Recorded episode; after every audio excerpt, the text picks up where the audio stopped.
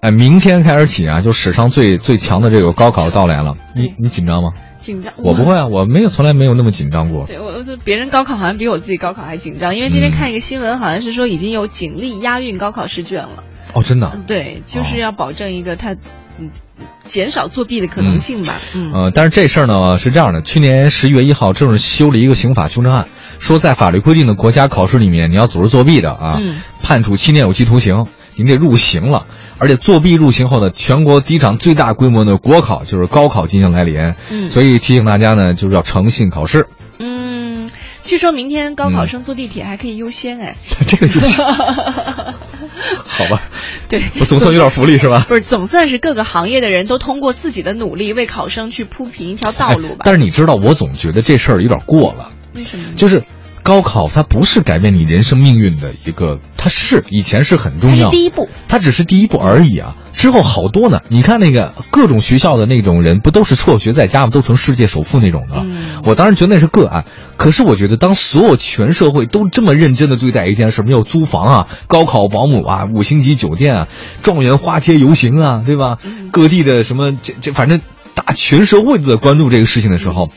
我忽然觉得这个事儿呢有点不大对劲儿了。嗯因为它只是你人生当中一个小步，它不决不决定你，它是决定有因素，但不决定所有的因素啊。但是你知道，孩子的世界很小，可能在这个嗯小小的世界当中，高考对于他来说就是一件大事。那我们走过这么多年了，嗯可能会觉得啊、这事儿其实回过头去看是一件小事儿。但是当他小朋友还是在往前看的时候，这肯定是大事儿了。嗯，也有道理哈，因为以后女孩子可以通过嫁人来改变人生命运。男人呢？嗯 男人 入个好行业。 对，男怕入错行，女怕嫁错 郎。其实这你对吧你？刚刚说高考，其实我今天关注到一个这啊个视频，我不知道你看了没有？哪个北大的这个毕业生的一个毕业典礼上，一个教师啊代表叫饶毅，啊他发表了一份演讲，演讲只有三分五十六秒，四分钟的时间，据说有九次，啊，就是雷鸣般的掌声。真的，啊我忘了他的原饶毅话是讲生命科学那个人很有名的呃，。对对对，是他很当厉害时有一句原话，呃，是说就给很多孩子一些鼓励嘛，嗯大概是说，嗯，希望各位在退休的时候、嗯想到工作当中的自己，嗯会觉得自己是值得被尊重的，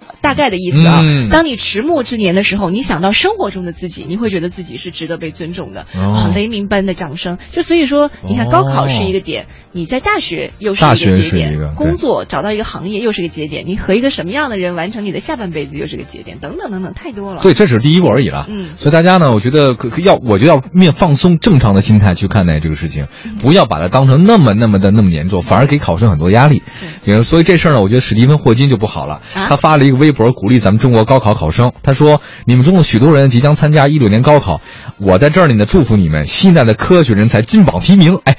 霍金能说金榜 题，这一定是翻译的问题。他说啊：“这是你们勤学不懈的顶峰，也标志你们美好未来的开始。”这是不是他的意思啊？因为霍金他发微博的话，好像不是他本人发，对是他的那个团对队，霍金呢还在那个自己的那个那个做广告嘛，给那捷豹、路虎做广告啊是吗我没真看的，他说啊，因为我们开的都是捷豹 啊。真的我跟你说，他现在特没溜 儿，我跟你说讲。新闻的感这觉。真新闻，我有，嗯哎呀，所以我觉得大家听听看吧，我觉得以普通正常的心态来看待这个事情，也许是更好一些的。